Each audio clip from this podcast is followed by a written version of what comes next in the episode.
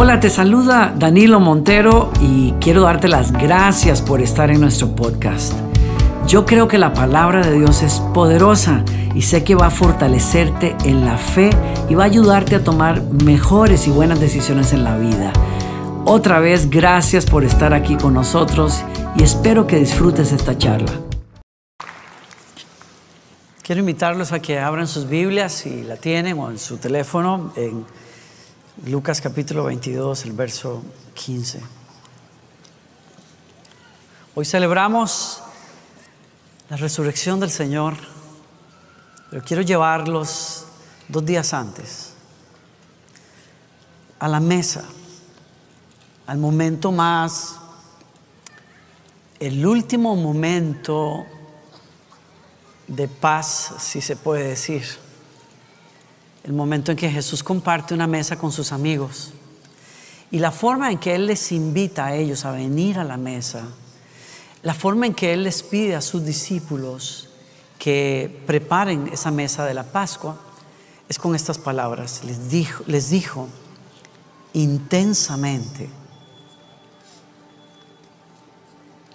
he deseado comer esta Pascua con ustedes antes de padecer. ¿Sabes lo que es desear algo intensamente?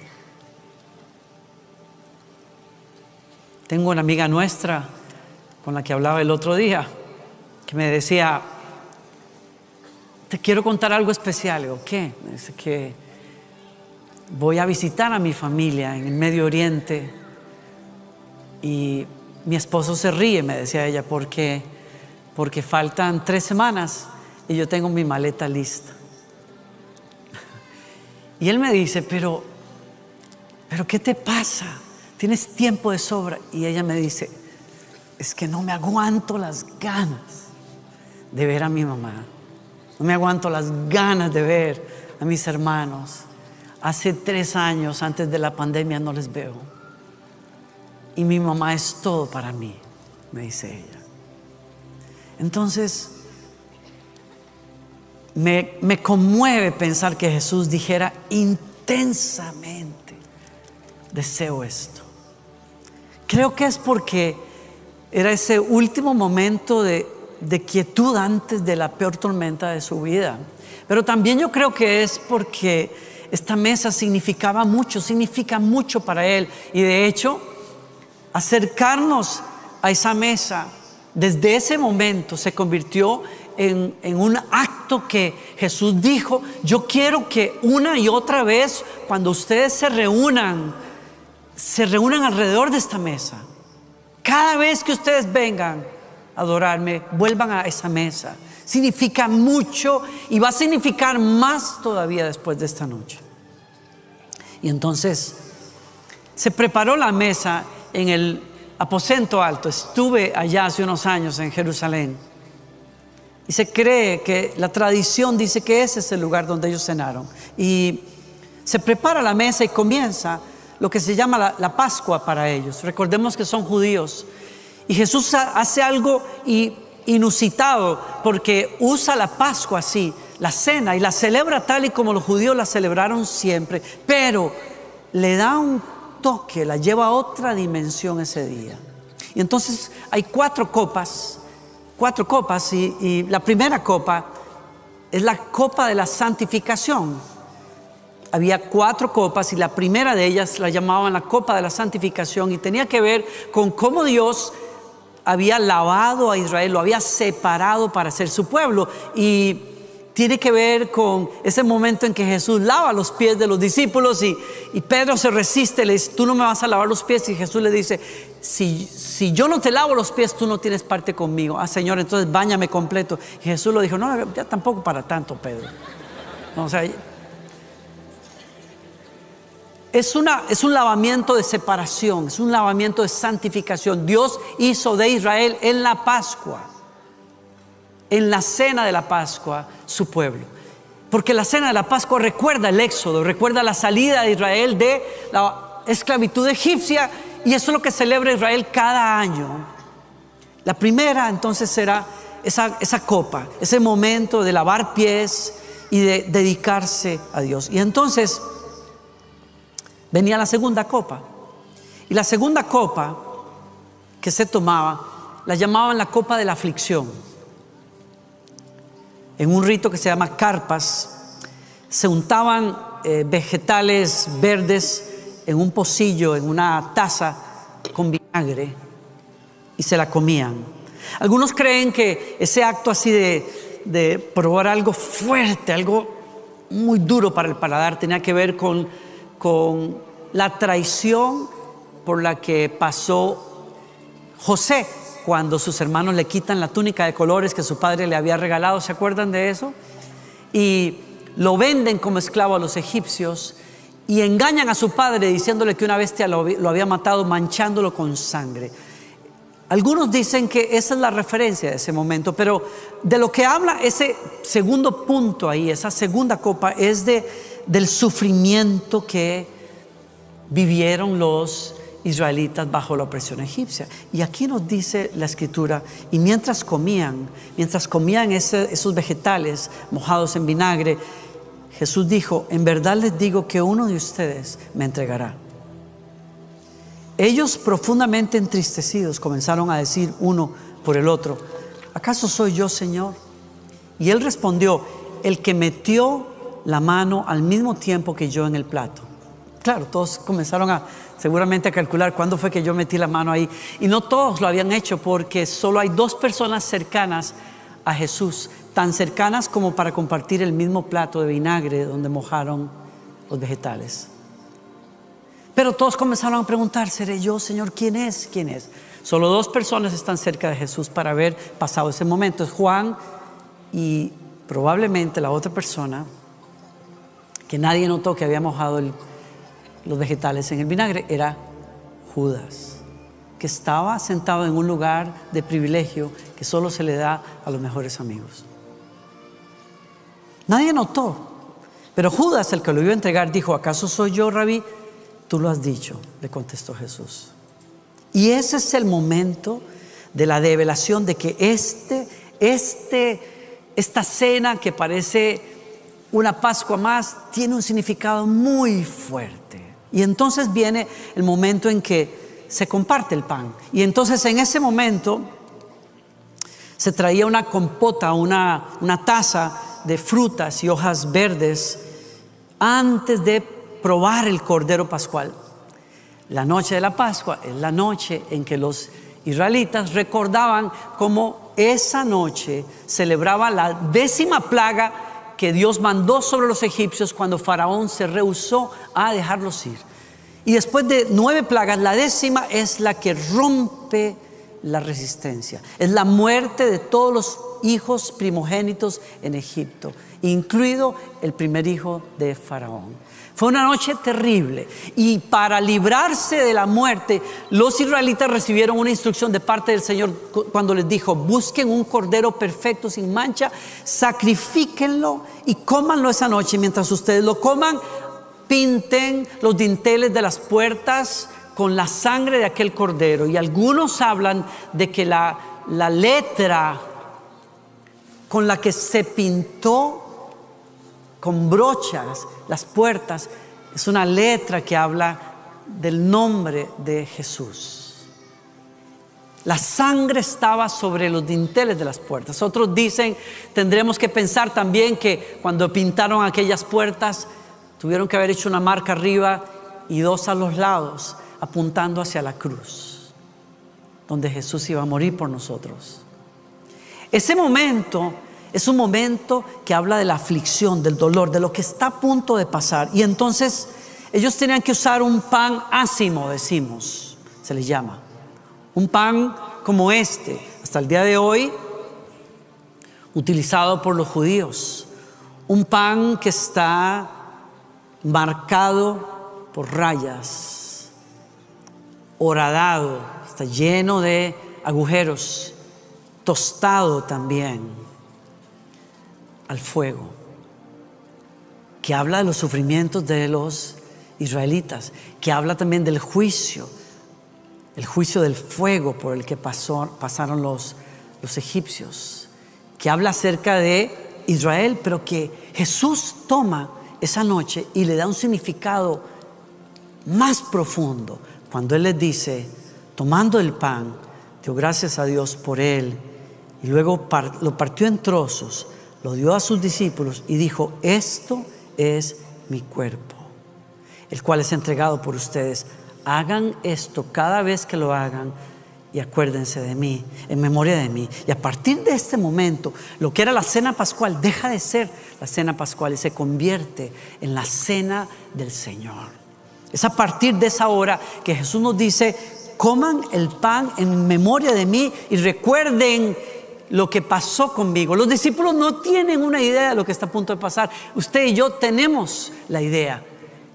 El cuerpo, que el pan que iba a ser partido, era el cuerpo mismo de Jesús, que al igual que este pan, iba a ser a caer bajo el juicio de la ira de Dios, el fuego de Dios, para que no cayera sobre nosotros.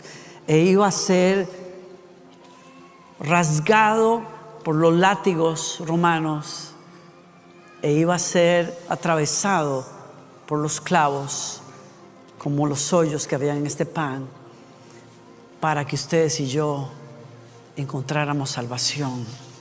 Él tomó nuestro lugar. Y mi esposa lo comentaba hace unos minutos cuando leía o mencionaba al profeta Isaías, que más de 600 años antes había dicho, hablando de lo que Jesús viviría ese fin de semana, ciertamente Él cargó con nuestras enfermedades y soportó nuestros dolores. Pero nosotros lo consideramos herido, golpeado por Dios y humillado, pero Él fue traspasado por nuestras rebeliones, molido por nuestros, nuestras iniquidades. Sobre Él cayó el castigo, el precio de nuestra paz, y gracias a sus heridas fuimos sanados. Y por eso esta cena, esta mesa, es especial y poderosa. Porque me acerca a mi Señor de una manera única. Nos acerca a Él, a lo que Él es, a lo que Él hizo y a lo que Él quiere hacer hoy.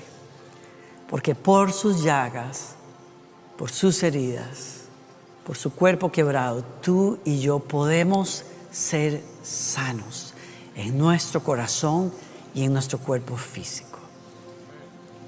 Y quiero invitarte a entender esto. Mira, hay algo poderoso en la cena del Señor porque he dicho, nos acerca a Jesús de una manera única, muy poderosa. Hace unos días estaba acomodando unas gavetas en mi casa, en mi closet, y acomodé también unas bufandas y cosas de invierno que tenía. Y entre esas cosas encontré un, un calcetín tejido color verde que mi mamá había hecho cuando estaba en vida. Mamá partió con el Señor hace más de 25 años.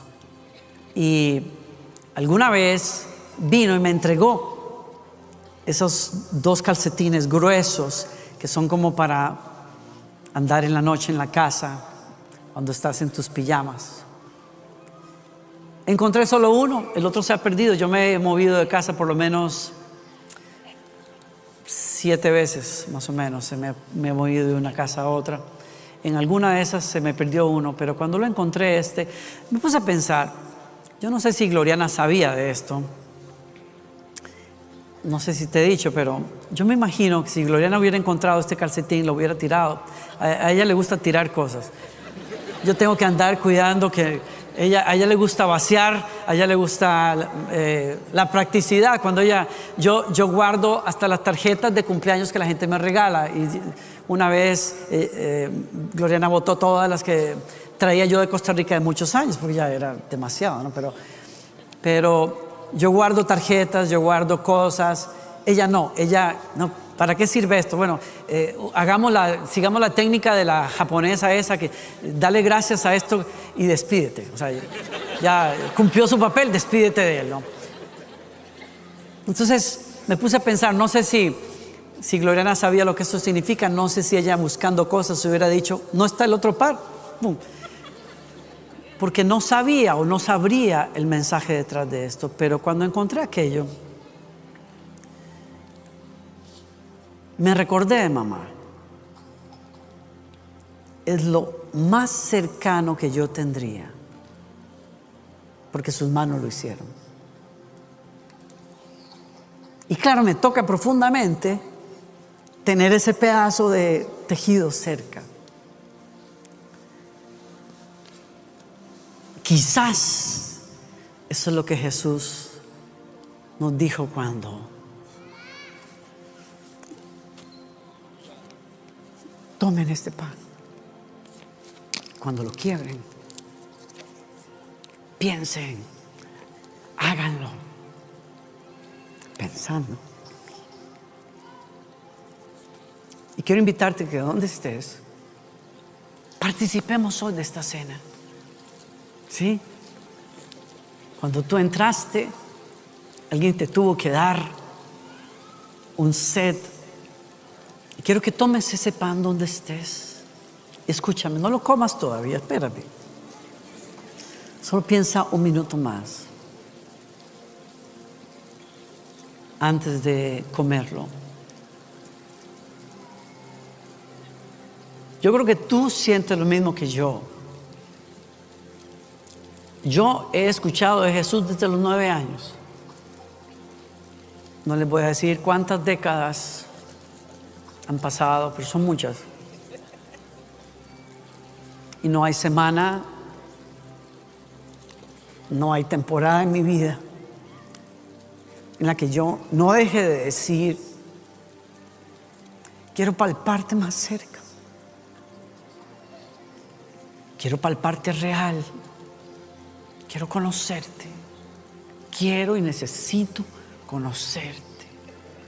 No quiero recitar de ti. No quiero repetir lo que otros dicen. Yo quiero caminar contigo, Señor. Y quiero saber que eres real. Por eso te damos gracias, Señor. Porque este pan nos acerca a ti. Me hace recordar cómo tú fuiste deshecho en esa cruz. Y no quiero tomar este momento ligeramente. Quiero tomarlo como lo que es. Es santo, es único. Quiero decirte que creo en ti, Señor. Y yo oro, Señor, que cada persona que participa de este pan, sea sano en sus emociones, en su mente, en su ser interno. Que la paz, el aceite de tu Espíritu Santo venga a esta persona. Y que seamos sanos físicamente también, Señor. Yo creo que hoy mientras nos acercamos a esta cena, creo que tu mano se extiende para tocar a quien está en dolor, a quien está sufriendo en su cuerpo, porque tú eres nuestro sanador. Y Jesús, nos acercamos así a esta mesa. Coma el pan, por favor.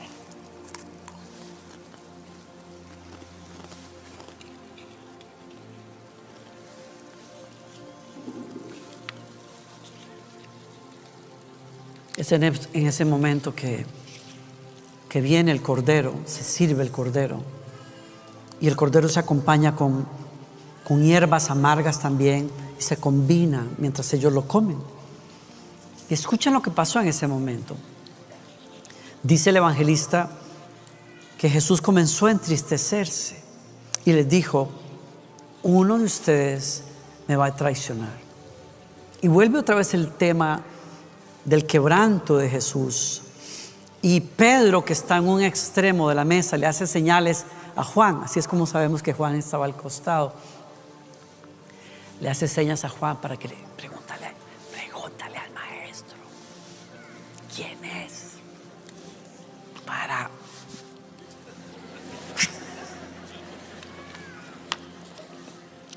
Y Juan le pregunta al Señor.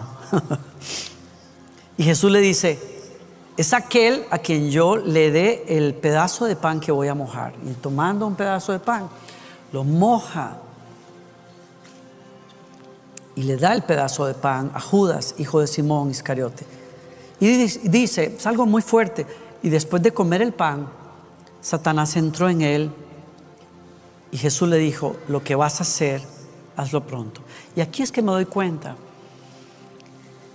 que Judas sale de ese cuarto en ese momento y no participa de lo que está a punto de suceder.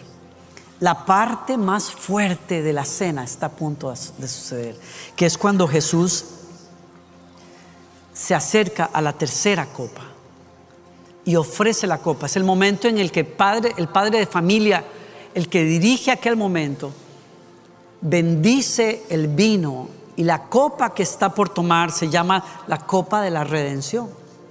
Y recuerda precisamente que el vino, el vino es la señal de la sangre que fue puesta en las puertas y que le salvó la vida a los israelitas. Fue la representación del Cordero inocente que murió por todos ellos. Y es en ese momento que Jesús, tomando la copa, le dice a la gente, da gracias y le dice a los discípulos, esto es mi sangre del pacto, que es derramada por muchos. Les dijo, les aseguro que no volveré a beber del fruto de la vid hasta aquel día en que beba el vino nuevo en el reino de Dios. Y entonces entiendo por qué para Jesús también era muy importante esta cena, porque él dice, esto no se volverá a repetir de esta manera. Será cuando todo haya acabado, cuando, cuando el reino de Dios haya sido establecido que volveré a sentarme con ustedes en una mesa mucho más grande que esta, en donde habrán hijos de todas las naciones y de todas las edades, salvados por el poder de esa sangre, limpios de sus pecados, liberados de su pasado, de su Egipto y de su faraón, y ahora vestidos de la justicia de Dios por la sangre de Cristo.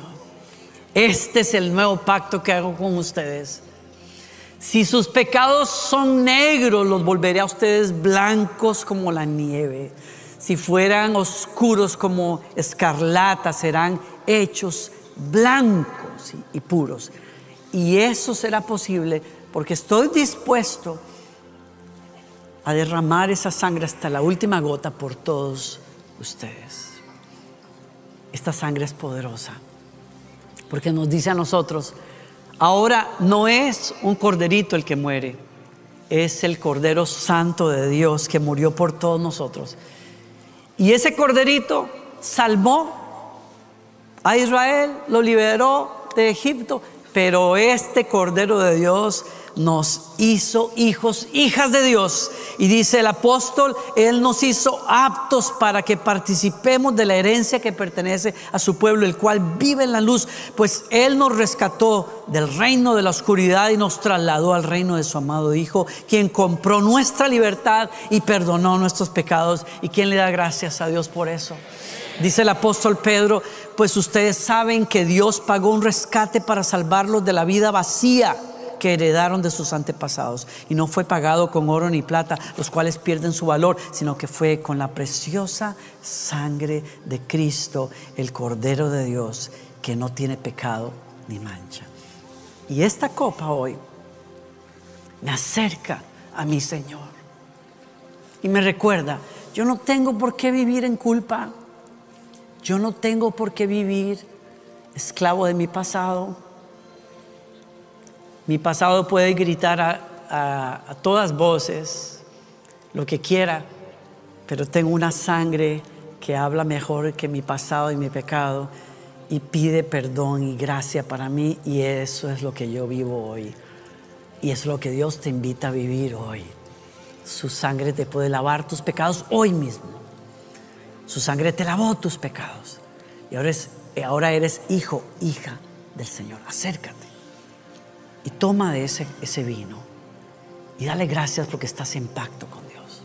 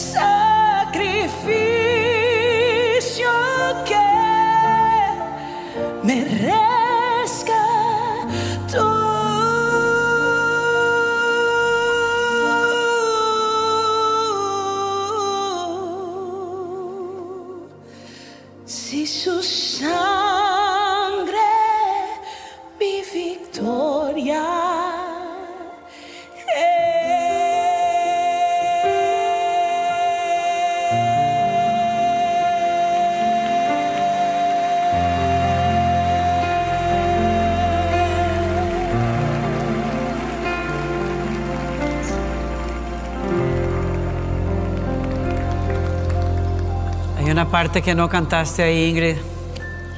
Oh, la sangre de Jesús. Oh, la sangre de Jesús.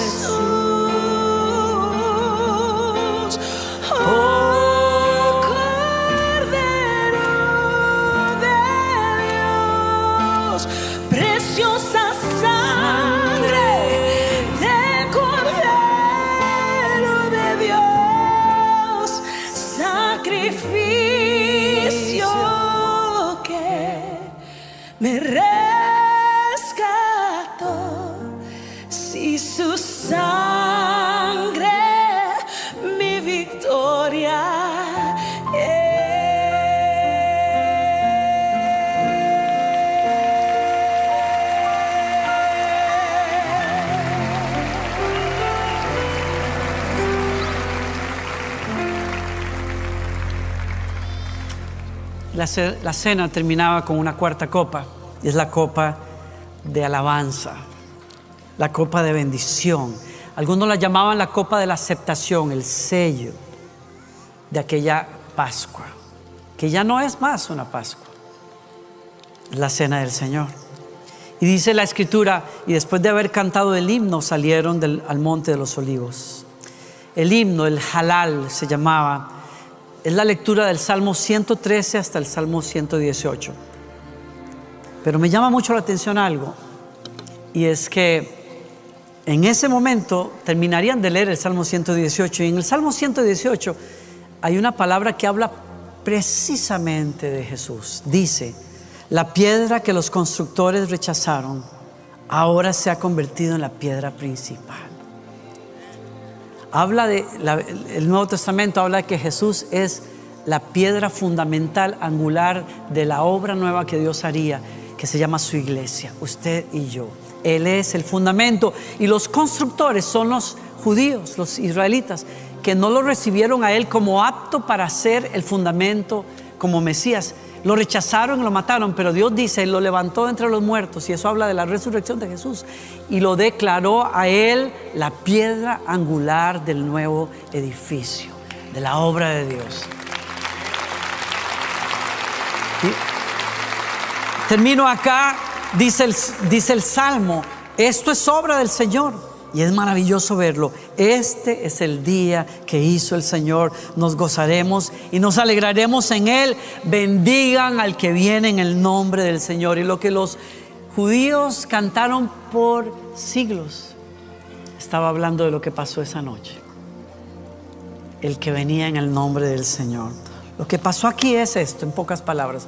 Se cerró un pacto. Se cerró, terminó y comenzó un pacto nuevo. El primero era solo para los israelitas, el segundo es para todos nosotros y por eso estamos aquí el día de hoy adorando al Señor. Esa noche, esa noche terminó, acabó el orden sacerdotal de siglos, en donde los israelitas tenían que venir con un sacerdote para que matara aquel cordero y que intercediera por ellos delante de Dios. Esa noche, nuestro sumo sacerdote es el que derramó su sangre, con su propia sangre se convirtió en nuestro intercesor, el único que necesitamos entre Dios y los hombres, Jesucristo, el Hijo de Dios.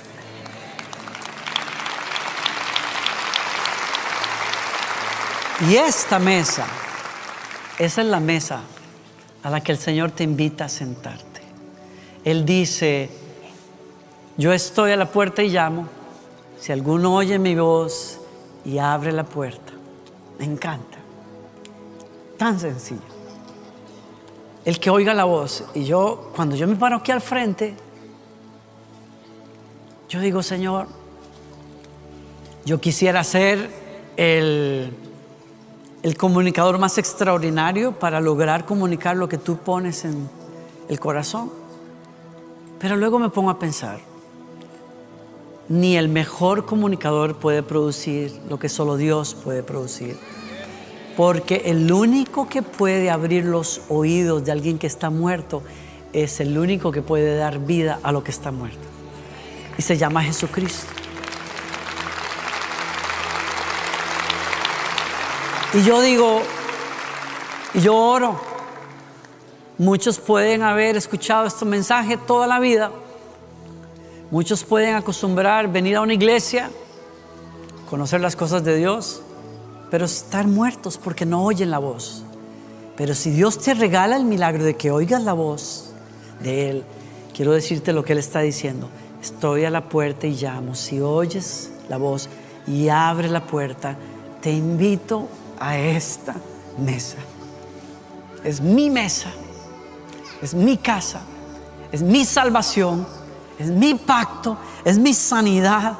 Soy yo mismo, no ángeles, no hombres santos, soy yo mismo el que quiero vivir contigo, el que quiero revelarme a tu vida, el que quiero guiarte a tu destino, el que quiero ser tu justicia, tu defensa, tu abogado, el que te quiere dar vida eterna.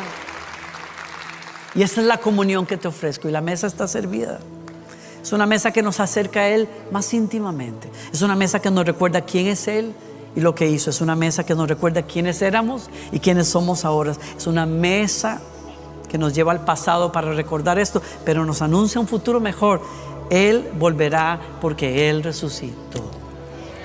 ¿Quién dice sí a eso? Yo digo que yo digo que mientras miro hacia atrás en esa cena, una vez al mes aquí, mientras yo vivo entre eso que pasó y esa próxima cena que Él va a celebrar, que se llaman las bodas del Cordero, yo quiero vivir de una manera que honre a mi Señor. ¿Y usted? ¿Usted quiere hacerlo también? ¿Quiere amarlo también? ¿Quiere servirlo también a Él?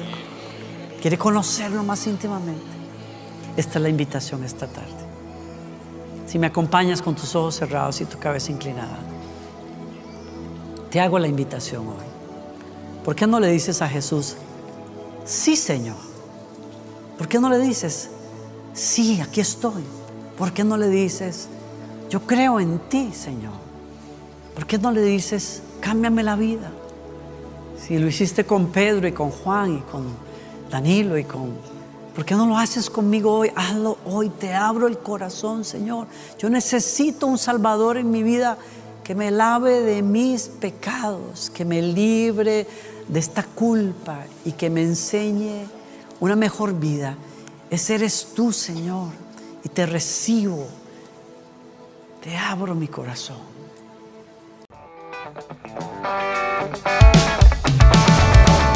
Gracias por acompañarnos, espero que hayas disfrutado del mensaje y si fue así, te invito a que te suscribas a nuestro podcast. Cada semana tendremos un mensaje nuevo para ti. Te quiero invitar también a que compartas el mensaje con amigos y que nos escribas también Por último, visítanos en nuestro canal de YouTube y disfruta de toda la música de adoración que estamos produciendo.